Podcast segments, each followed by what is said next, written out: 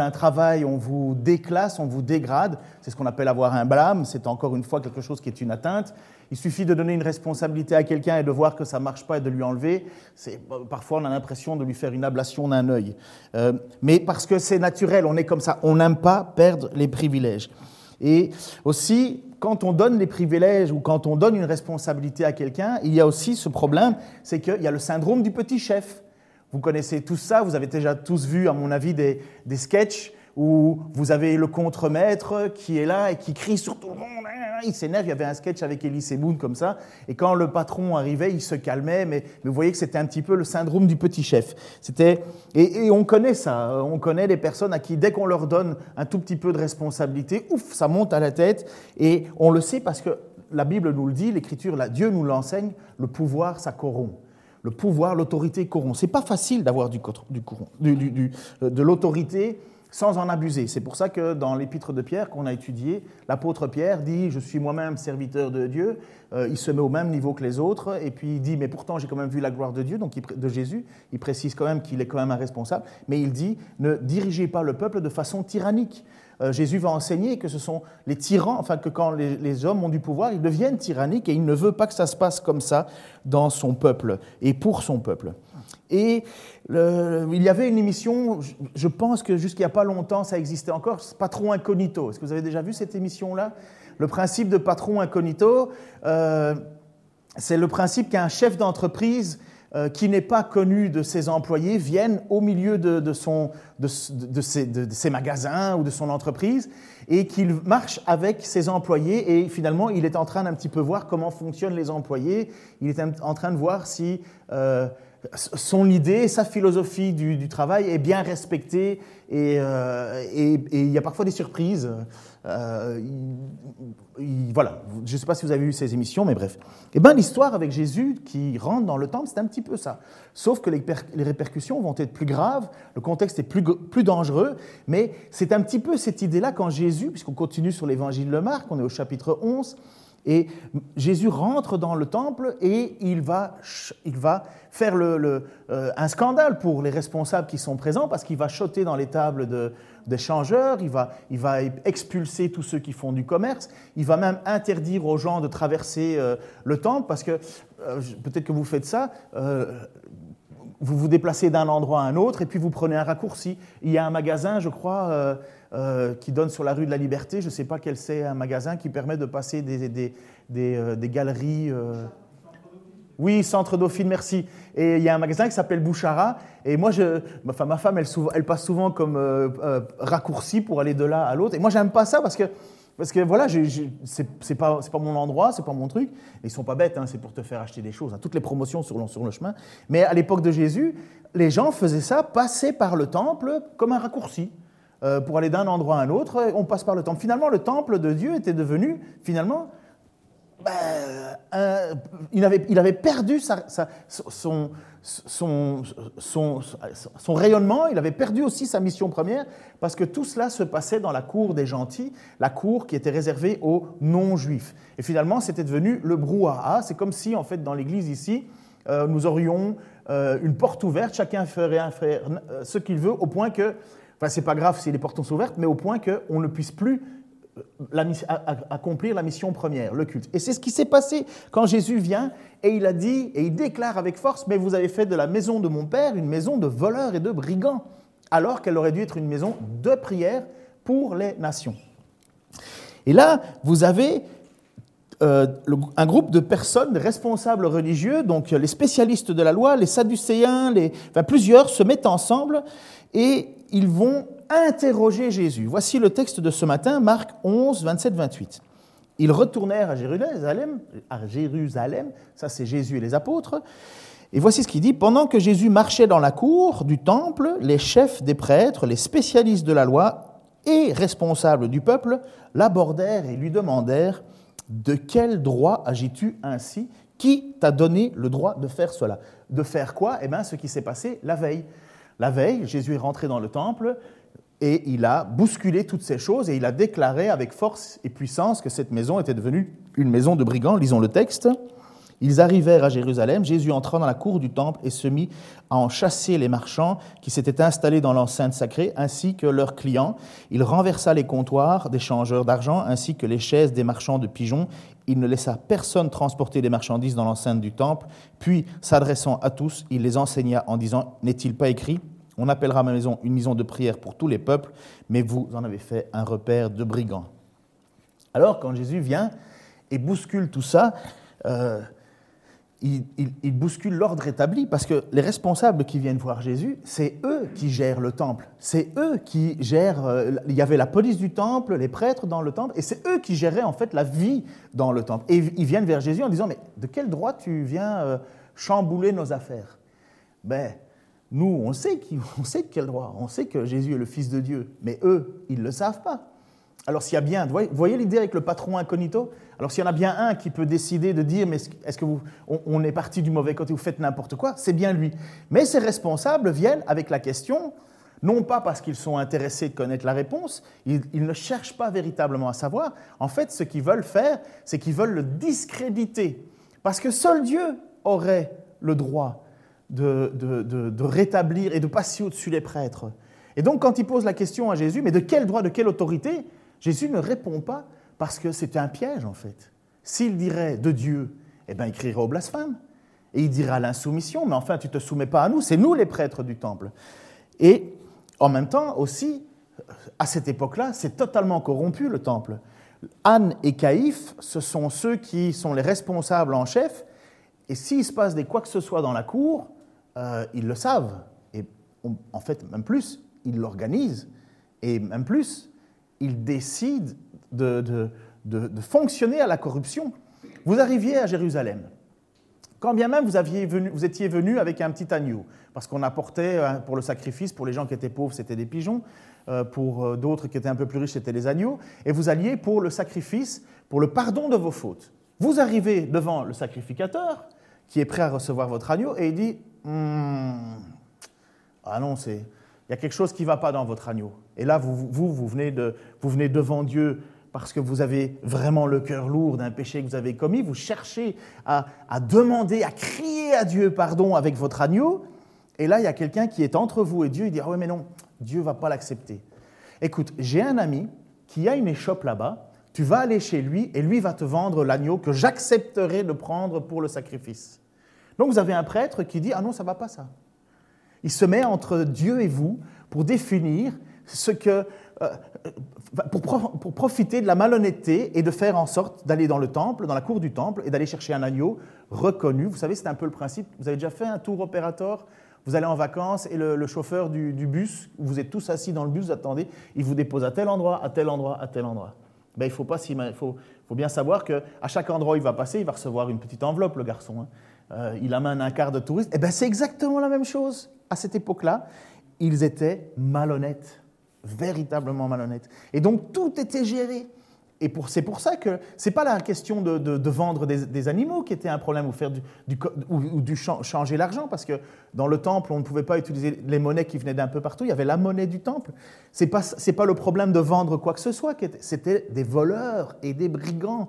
Ils, ils accaparaient le peuple qui venait pour demander pardon à Dieu, et là, ils se retrouvent de gens qui, des gens, devant des gens qui les manipulent. Euh, vous savez, euh, rien de nouveau sous le soleil. Hein. À un certain moment, on a vendu des indulgences. Euh, L'Église a vendu le pardon.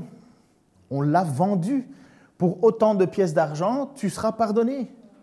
Pour autant de pièces d'argent, les personnes que tu aimes, qui sont pour le moment, soi-disant, dans euh, le purgatoire, vont pouvoir passer du purgatoire au paradis, moyennant finance. Le cœur de l'homme n'a pas changé ou des prédicateurs qui vous disent donnez à Dieu, donnez pour qu'il vous pardonne, donnez pour qu'il vous pardonne. Envoyez, voici le numéro. C'est les téléévangélistes qui sévissent dans beaucoup de pays et qui monnaient le pardon de Dieu. Ça a toujours existé. Alors voilà comment Jésus arrive dans ce contexte et il, il se retrouve devant eux avec cette question de quel droit tu fais? De quel droit fais-tu ça? Les chefs des prêtres et les spécialistes de la loi, verset 18a, apprirent ce qu'il s'était passé et ils cherchaient un moyen de le faire mourir. En effet, il craignait son influence car son enseignement faisait une vive impression parmi la foule. Les responsables ne cherchent pas à savoir l'autorité de Jésus, ils cherchent le moyen de le faire mourir. Ils veulent tuer cet homme dérangeant dont la foule l'écoute. Il a un pouvoir, il a, des personnes. N'oubliez pas, deux jours avant, on acclamait Jésus qui descendait, euh, euh, qui descendait vers Jérusalem et on criait Hosanna, Hosanna, roi des rois, Seigneur, le Seigneur est là. Et, et les, chefs religieux, à votre avis, ils faisaient, mais c'est nous les chefs. C'est nous les chefs. Qui c'est celui-là? Qui c'est cet homme qui se prend pour le roi des, rois, le roi des Juifs? C'est qui cet homme-là? Et voilà quand il se retrouve devant Jésus, il lui dit, mais d'où vient ton autorité? La question à laquelle Jésus va, répondre, en fait, il ne va pas répondre à la question de la manière euh, habituelle, en fait, il va répondre par une question lui-même. C'est une façon très habituelle, en fait, euh, dans les milieux euh, hébraïque de fonctionner. C'est une question sur une question sur une question. Et Jésus ne cherche pas finalement à fuir la question, il cherche simplement à sonder le cœur de ceux qui leur demandent euh, euh, l'autorité. De quelle autorité? Et voici la question que Jésus va leur retourner. Jésus leur répondit, j'ai aussi une question à vous poser, une seule, une seule. Si vous me répondez, je vous dirai de quel droit je fais cela. De qui Jean, on parle de Jean-Baptiste, de qui Jean tenait-il son mandat pour baptiser? De Dieu ou des hommes? Répondez-moi. Voilà que Jésus se place maintenant devant ses responsables religieux et il leur dit, si vous répondez à ça, une seule question, je vous dirai d'où vient mon autorité. Et il place les responsables religieux devant un grand dilemme, parce qu'ils sont ils n'ont jamais reconnu Jean-Baptiste comme prophète. Eux, intérieurement, n'ont pas reconnu Jean-Baptiste comme prophète. Et je dirais que Jean-Baptiste ne leur a pas donné la vie facile non plus, parce que euh, Jean-Baptiste euh, les a euh, vilipendés plus d'une fois. je pense que j'ai mis ce texte. oui, donc il faut que tu sautes, à mon avis, l'image. C'est Matthieu 3, 14, 12. Jean-Baptiste baptisait au Jourdain et son baptême était un baptême de repentance. Donc le peuple venait vers lui, et lui, il annonçait, d'ailleurs les textes disent, une voix comme dans le désert qui crie, préparez-vous, euh, euh, aplatissez le, chantier, le sentier, et il, il baptisait parce que les gens venaient à lui, donc on n'est plus au temple, donc ça veut dire que l'autorité du temple est un petit peu mise de côté, il baptisait au Jourdain et il disait aux gens, si vous voulez remettre votre vie en ordre devant Dieu, c'est le moment. Faites-vous baptiser pour montrer que vous voulez changer, que vous reconnaissez que vous êtes pécheur, que vous reconnaissez que vous avez besoin de Dieu, de Dieu, parce que le royaume de Dieu s'est approché et il arrive quelqu'un qui est plus grand que moi, je ne suis même pas digne. Écoutez ce qu'il dit. Jean portait, donc c'est Jean-Baptiste, portait un vêtement de poil de chameau maintenu autour de sa taille par une ceinture de cuir. Il se nourrissait de sauterelles et de miel sauvage, comme quoi c'est possible. On venait à lui de Jérusalem, de la Judée entière et de toutes les contrées euh, riveraines du Jourdain. Donc ça fait, ça fait du monde. Tous se, se faisaient baptiser par lui dans le Jourdain en reconnaissant ainsi leurs péchés. Beaucoup de pharisiens et de sadducéens venaient se faire baptiser par lui. Alors vous comprenez que Jean-Baptiste ne va pas avoir bonne presse, écoutez ça. Il leur dit, espèce de vipère, qui vous a enseigné à fuir la colère de Dieu qui va se manifester? Montrez plutôt par vos actes que vous avez changé de vie. Et on devrait tous se le rappeler là. Montrez plutôt par vos actes que vous avez changé de vie. Parce que eux, les responsables, ils se disent Ah, apparemment, il y a un nouveau truc, il faut aller au Jourdain, se faire baptiser, comme ça Dieu est content. Allez, hop, allons-y, faisons-nous baptiser, euh, comme ça Dieu sera apaisé de la colère. Et Jean-Baptiste, il leur dit Mais oh, hypocrite, Change de comportement, là. Ce n'est pas juste de l'eau sur toi qui va changer et qui va faire quoi que ce soit. Change de comportement. Ne vous imaginez pas qu'il vous suffit de répéter en vous-même Nous sommes les descendants d'Abraham, le privilège du peuple de Dieu. Il dit au contraire Regardez ces pierres, je vous déclare que Dieu peut en faire des enfants d'Abraham. Et pour ceux qui connaissent un petit peu euh, le regard de Dieu sur le peuple, il leur dit Vous avez un cœur de pierre. Vous avez un cœur de pierre. Et regardez, et Jean-Baptiste leur dit, mais voyez ces pierres, Dieu peut en faire des enfants d'Abraham. Donc ce n'est pas un privilège, Dieu, Dieu ne vous doit rien. C'est ça l'idée. Attention, la hache est déjà sur le point d'attaquer l'arbre à la racine. Tout arbre qui ne produit pas de bons fruits sera coupé et jeté au feu.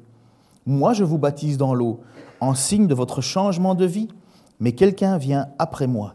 Il est bien plus puissant que moi, et je ne suis même pas digne de lui enlever les sandales.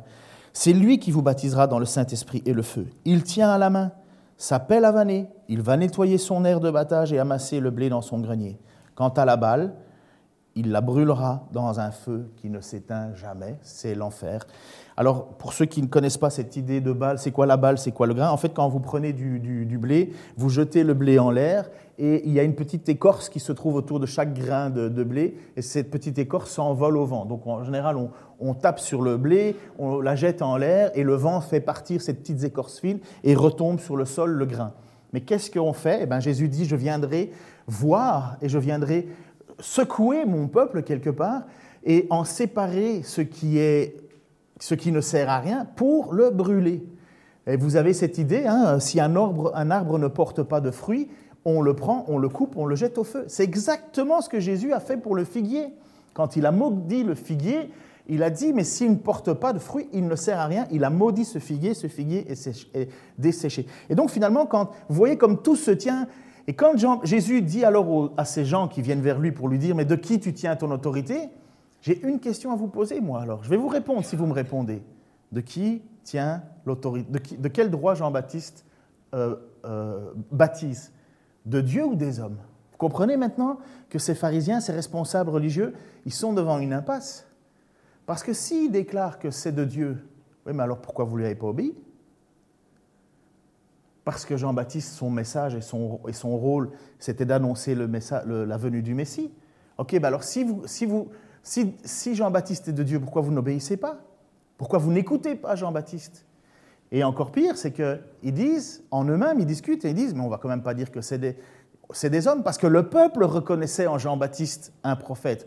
Comme vous avez entendu, des foules entières sont venues pour écouter Jean-Baptiste et se sont fait baptiser pour le pardon de leurs fautes. Et si finalement les responsables religieux, pardon, si finalement les responsables religieux disent oui mais tout ça ça vient des hommes, eh bien ils sont en train de dire que c'est faux, que Jean-Baptiste déclare des choses qui sont juste fausses. Et voilà que ces responsables religieux sont coincés. Et ça, ça arrive souvent. Et c'est horrible. Tu n'es ni reconnu par Dieu et tu cherches à être reconnu par les hommes. Dieu ne reconnaît pas ton ministère, mais les hommes reconnaissent ton ministère. Et c'est ça qu'ils font. Ils ne veulent pas dire que Jean-Baptiste vient de Dieu, mais ils ne veulent pas dire que Jean-Baptiste ne vient pas de Dieu, parce qu'ils veulent absolument garder la foule sous leur emprise. Sinon, c'est une révolution. C'est pour ça que quand Jésus vient, il chote tout, il dit, mais vous êtes juste des hypocrites, des brigands, des voleurs. Vous avez fait de la maison de mon Père une caverne de voleurs. Vous voyez la colère de Jésus, cette sainte colère? Parce que ces responsables religieux, en fait, ils n'en ont rien à faire de Dieu. Jésus leur a dit, hein, vous n'avez pas comme père Abraham, vous avez comme père le diable. Parce que si vous aviez comme père Abraham, vous m'auriez reconnu parce que Abraham espérait en moi, il espérait ma venue. Mais vous avez comme père le diable. Ces religieux sont du bois mort, sont secs. Ils ont l'apparence de la vie de chrétien, de croyant, mais en réalité, ils sont secs, ils vont être jetés dans le feu éternel. C'est exactement ce que nous enseigne Franck avec euh, la prédication sur Jude. J'espère que dans vos vies, vous avez parfois des moments comme ça de réflexion profonde et vous posez la question où j'en suis devant toi, Seigneur? Comme le roi David dans le psaume 139 où il va déclarer Sonde-moi, ô Dieu, et pénètre mon cœur, examine-moi et pénètre les pensées qui me bouleversent. Considère si je suis sur le chemin du mal et dirige-moi sur le chemin de l'éternité. J'espère que vous avez ces moments-là où vous vous dites, enfin, vous ne vous, baladez, pas, baladez pas les mains dans les poches en disant Oh, moi je suis évangélique, donc euh, bingo, je vais au ciel. La persévérance, tenir jusqu'au bout, ça n'a pas été écrit pour, pour n'importe qui, même si on essaye parfois de nous dire euh, euh, c'est pas important. Si c'est important. On va tomber, on va pécher, mais j'espère que quand on tombe, on pêche, j'espère qu'on se sent mal profondément et qu'on crie à Dieu en disant, mais remets-moi sur le, chantier, le sentier de la vérité. reprends-moi, examine-moi si je suis sur le bon chemin, remets-moi Seigneur dans tes voies. C'est tellement important. Alors ils se mirent à raisonner entre eux, ces responsables religieux, et ils se disent, si nous, si nous disons de Dieu, que Jean-Baptiste tient son autorité de Dieu, il va nous demander pourquoi alors n'avez-vous pas cru en lui Mais d'autre part, si nous répondons des hommes, alors, point d'interrogation, il craignait la réaction des foules car tout le monde pensait que Jean était un vrai prophète. Jamais ces responsables ne voudront reconnaître que Jean-Baptiste est un, est un envoyé de Dieu. Pourtant, Jésus va même définir que Jean-Baptiste est même le Élie. Le Élie dans l'Ancien Testament, pour ceux qui n'ont jamais entendu cette histoire, Élie n'est pas mort comme les autres. Élie est monté au ciel sur un, un chariot de feu. Euh, et Élisée était là en train de voir Élie, qui était un peu son mentor, celui qui a fait la passation du pouvoir prophétique. Et Élie, Élisée a vu Élie monter au ciel sur un chariot de feu, et puis bouf, il est où Élie? Il est où Élie? Et des textes nous disent que Élie allait revenir, que Élie allait revenir pour annoncer le message prophétique. Et Jean-Baptiste n'était pas au courant qu'il était cette figure d'Élie, mais Jésus va dire à un certain moment, Jean-Baptiste, c'est Élie. C'est lui, Élie. C'est lui le, prophète. Il est monté au ciel, mais il est revenu avec nous. Alors c'est une histoire un peu compliquée parce que Jean-Baptiste n'est pas au courant qu'il est Élie, Jésus déclare qu'il est Élie, mais la, réalité c'est que Jean-Baptiste vient vraiment de Dieu, c'est un envoyé de Dieu. Euh, il fait peur, hein, Jean-Baptiste. Vous avez déjà croisé quelqu'un habillé avec des peaux de chameau, une ceinture, en train de manger juste du... du... je veux dire, ça change d'un religieux qui est habillé propre sur lui, avec les beaux habits qui brillent, avec euh, la bol bag, le, standing euh, et, tout le, décorum. Je suis de Dieu. Et vous avez Jean-Baptiste qui ressemble à rien, qui grignote ses, sauterelles. Dieu voulait surprendre. Mais qui s'approche de Jean-Baptiste? Ceux qui reconnaissent qu'ils sont pécheurs. Et les autres, qu'est-ce qu'ils font? Ben, Ils entretiennent l'hypocrisie. Ils entretiennent l'hypocrisie. En France, vous savez qu'on est un pays très politisé. Peut-être que c'est une surprise que je vous dis, mais on est un pays avec des myriades de spécialistes. Vous savez, il y a peu de temps, euh, on avait les spécialistes du Covid, après ça, on a les spécialistes qui se sont transformés maintenant en spécialistes du racisme, après ça, ils vont se transformer en... Et c'est toujours les mêmes, c'est toujours des super spécialistes qui ont toujours un avis à donner sur tout et sur rien. Mais vous savez que on, a ces, on voit sur TF1, Antenne 2, FR3, euh, toutes les chaînes, maintenant on a même des chaînes spécialistes de spécialistes, et il y a un truc qu'ils adorent faire, tous, c'est parler de la fameuse langue de bois. Vous avez déjà entendu ça?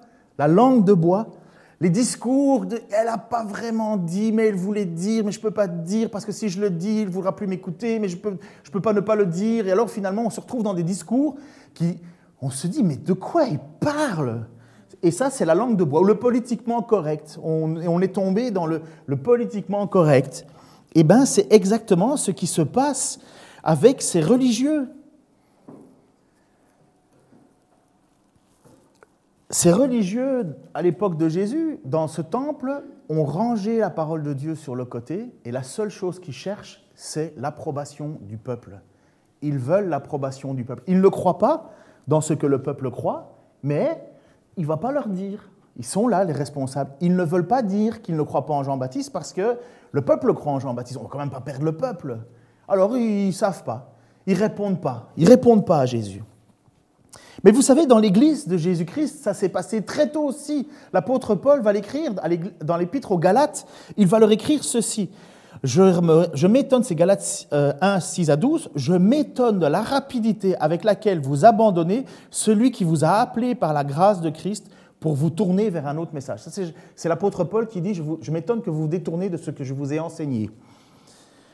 Comme s'il pouvait y avoir un autre message. Non, il n'en existe pas d'autre, mais il y a des gens qui sèment le trouble parmi vous et qui veulent renverser le message du Christ.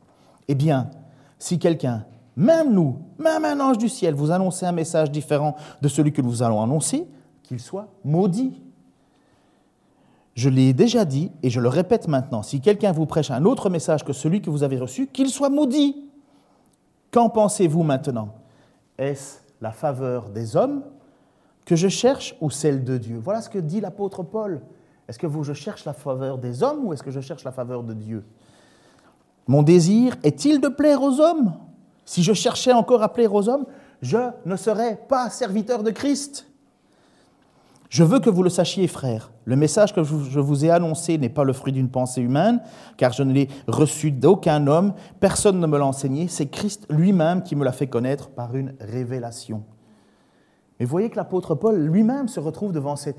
Je ne cherche pas à vous plaire, parce que si je cherchais à vous plaire, je déplairais à Christ. Ah, on est loin du politiquement correct, hein? Alors, euh, merci pour ta prière, euh, Pascal, parce que ça m'a ça encouragé, à, pendant que tu priais, à dire Je vais le dire. Je vais dire ce que je vais dire. Alors, merci. Je prends ça un signe de, Dieu. Vous connaissez Gaëtan Brassard, le pasteur Gaëtan Brassard? Quelqu'un connaît euh, église, église au Québec qui s'appelle Église Le Portail? Et puis, si vous ne le connaissez pas, c'est que vous n'avez pas une grande, grande mémoire parce qu'on l'a invité ici. Il est venu enseigner ici un jour.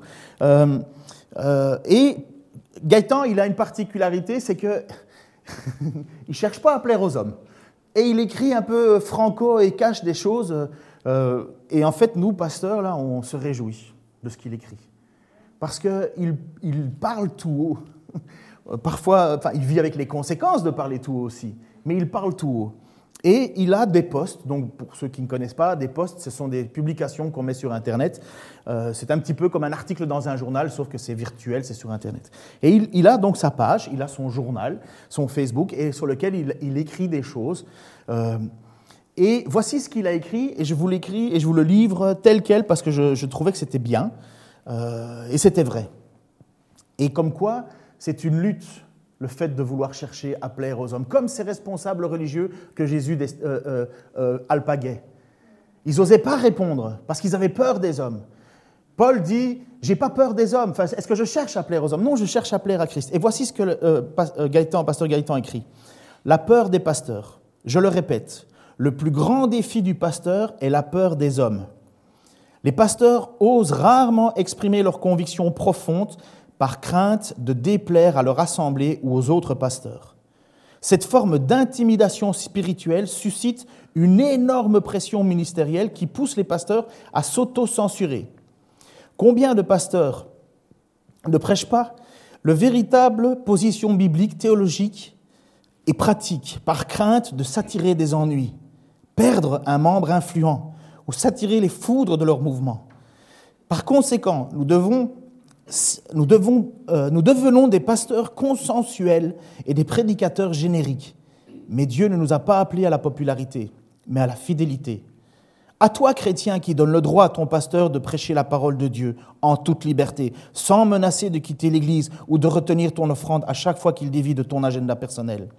Par contre, la Bible enseigne aussi qu'il y a trois choses qui disqualifient un pasteur de ta confiance. L'immoralité, l'illégalité ou l'hérésie mais surtout prie pour ton pasteur afin qu'il n'ait pas la crainte du peuple de Dieu, euh, la, crainte du peuple, mais la crainte de Dieu. Vous voyez, c'est un texte qui a été écrit euh, le 3 juin. Euh, et je trouve que ça fait tellement écho à ce que j'étudiais dans le texte biblique. Ces responsables religieux qui cherchent à plaire aux hommes. Mais ils oublient Dieu. Finalement, tout est une pantomime. On dit on dit uniquement ce que les gens veulent bien entendre. Et Jésus nous l'a annoncé, à la fin des temps, il y aura des gens qui chercheront des prédicateurs qui leur, font du bien aux oreilles. Mais la vérité biblique, ils mettront ça de côté. Mais au final, on va se représenter devant Dieu. Et comme l'a dit, euh, euh, comme l'a dit Paul dans l'Épître aux Galates, je m'étonne de la rapidité avec laquelle vous vous détournez du message que je vous ai transmis. Et il va déclarer, comme, en plus Franck le prêche dans l'Épître de Jude, si quelqu'un vous annonce, euh, je l'ai déjà dit, je le répète, si quelqu'un vous prêche un autre message que celui que je vous ai reçu, qu'il soit maudit. Ouf. C'est lourd, hein C'est lourd pour le responsable et les gens qui sont en avant et qui enseignent. C'est pour ça que Jacques dit ne soyez pas trop nombreux à vouloir enseigner. Mais c'est lourd aussi parce que tout un peuple cherche uniquement ce qui lui plaît, le culte de la personnalité. Comment ça a été ce matin au culte? J'ai été touché, transcendé. Oui, mais comment, à quel moment? Dans la louange. Oh, Et le message, c'était sur quoi? Oh non, non, non, non. Non, c'était sur la dîme. Non, non, c'est vraiment la louange. Et finalement, et ça, je vous assure qu'il y a des, communautés qui mettent tellement en emphase sur la louange, et j'adore la louange, hein, je n'ai rien contre, mais le message.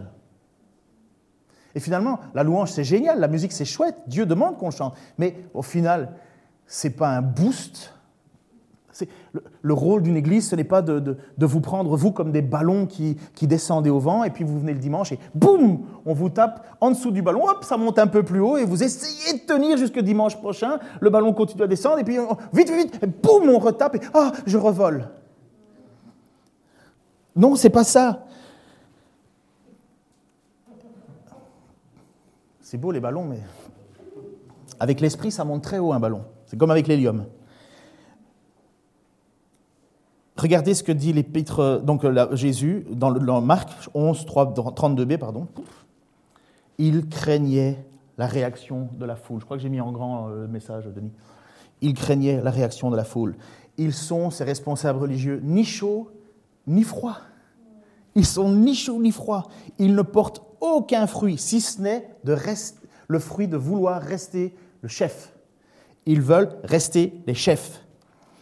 Et ils vont, ils vont répondre d'une manière qui est un mensonge total à Jésus. Ils vont dire, nous ne savons pas.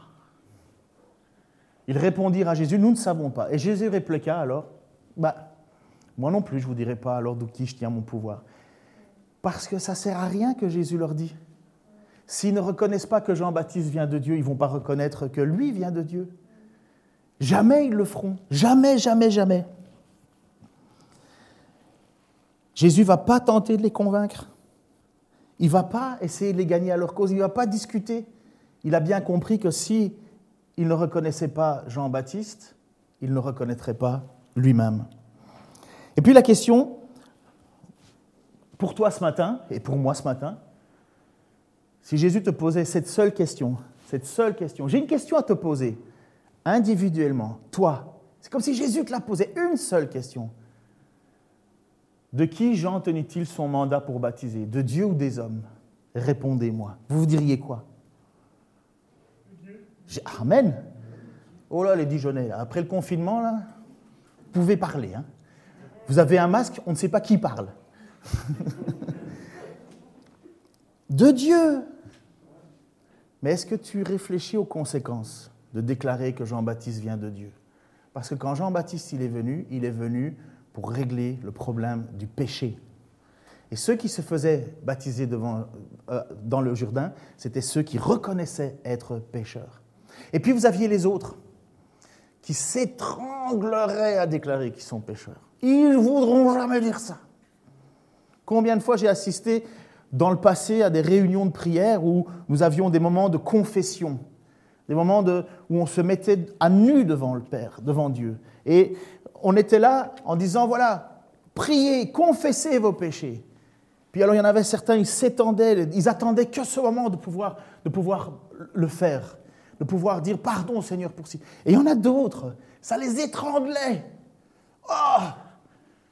Alors qu'est-ce qu'ils faisaient Oh Seigneur, pardonne le péché du peuple, euh, pardonne le péché des États-Unis, euh, pardonne le péché de, de, eux. Mais eux, incapables de demander pardon à Dieu. Eh bien ça, ce sont ceux qui viennent devant Jean-Baptiste, au bord du Jourdain, et il leur dit, race de vipère, qui vous a appris à fuir la colère de Dieu? Savez-vous pas que Dieu peut faire de ces pierres des adorateurs et, si, et qui sont ceux que Jésus et que, Jésus attire à lui? Et qui sont ceux que Jean-Baptiste attire à lui? Ceux qui savent qu'ils sont pécheurs, ceux qui savent qu'ils ont besoin de Jésus, ceux qui savent qu'ils ont besoin de la grâce de Dieu parce qu'ils ne s'en sortiraient pas. Et voici, alors, si vous avez dit dans votre cœur et derrière votre masque que Jean-Baptiste a reçu l'autorité de la part de Dieu, alors écoutez le message de Jean-Baptiste. Luc 3, 1 à 18. Et je termine avec ça. La quinzième année du règne de l'empereur Tibère, Ponce Pilate était gouverneur de la Judée. Hérode régnait sur la Galilée comme un tétrarque, comme tétrarque. Son frère Philippe sur l'Iturée et la Traconidide, Lysianas et sur l'Albilène.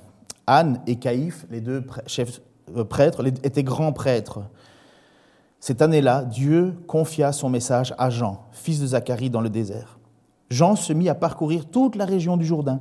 Il appelait les gens à se faire baptiser pour indiquer qu'ils changeaient de vie afin de recevoir le pardon de leurs péchés.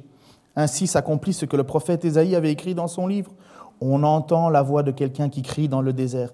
Préparez le chemin pour le désert. Faites-lui des sentiers droits. Toute vallée sera comblée, toute montagne et toute colline seront abaissées, les voies tortueuses deviendront droites, les chemins rocailleux seront nivelés, et tous les hommes verront le salut de Dieu. Ça, c'est Jésus. Voir le salut de Dieu, c'est voir Jésus. Jean disait à ceux qui venaient en foule se faire baptiser par lui, Espèce de vipère, qui vous a enseigné à fuir la colère de Dieu qui va se manifester Montrez plutôt par vos actes que vous avez changé. Ne vous contentez pas de vous répéter en vous-même, nous sommes les descendants d'Abraham, car regardez ces pierres, je vous les déclare, Dieu peut en faire des enfants d'Abraham. Attention, la hache est sur le point d'attaquer les arbres à la racine. Tout arbre qui ne porte pas de bons fruits sera coupé et jeté au feu. Les foules lui demandèrent, et c'est là où ça nous interpelle, que devons-nous faire? N'exigez rien de plus de ce qui a été fixé, leur répondit-il. Des soldats le questionnèrent aussi et dit Et nous, que devons-nous faire? N'extorquez d'argent à personne et, ne dénoncez personne à tort. Contentez-vous de votre solde. Le peuple était plein d'espoir et chacun se demandait si Jean n'était pas le Messie. Et il répondit, ah pardon, j'ai oublié une phrase. Euh, que devons-nous faire Si quelqu'un a deux chemises, qu'il en donne une à celui qui n'en a pas? Si quelqu'un a de quoi manger, qu'il partage avec celui qui n'a rien. Et il y avait des collecteurs d'impôts qui venaient se faire baptiser. Les collecteurs d'impôts, c'est des voleurs notoires. Donc ils reconnaissent qu'ils sont pécheurs. Et ils demandent, mais qu'est-ce qu'on doit faire? N'exigez rien de plus de ce qui était fixé. Comme ça fait plaisir à entendre il répondit, après ça, le, peuple était plein d'espoir, mais c'est pas magnifique, un peuple plein d'espoir. Plein d'espoir, et pourtant ils dénoncent, ils, sont tous là en train de dire c'est vrai, je suis pécheur, je suis pécheur, je suis pécheur. Et en même temps, plein d'espoir. Et chacun se demandait si Jean n'était pas le Messie. Et il répondit à tous Moi, je vous baptise dans l'eau mais quelqu'un va venir il est plus puissant que moi. Je ne suis même pas digne de dénouer la lanière des sandales. Lui vous baptisera dans le Saint-Esprit et le feu. Il tient en main la pelle à vanille pour nettoyer son air d'abattage. Il amassera le blé dans son grenier, c'est-à-dire le paradis. Quant à la balle, il la brûlera dans un feu qui ne s'éteint jamais. Jean adressait encore beaucoup d'autres recommandations au peuple et lui annonçait la bonne nouvelle.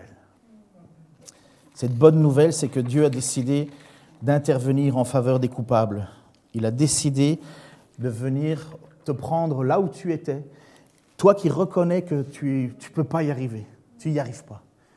Tu n'y arrives pas. Toi qui, comme le roi David certainement dans le psaume, qui dit Seigneur, examine-moi. Et au bout de cet examen, vous ne faites pas Ah ben ouais, magnifique, j'ai réussi.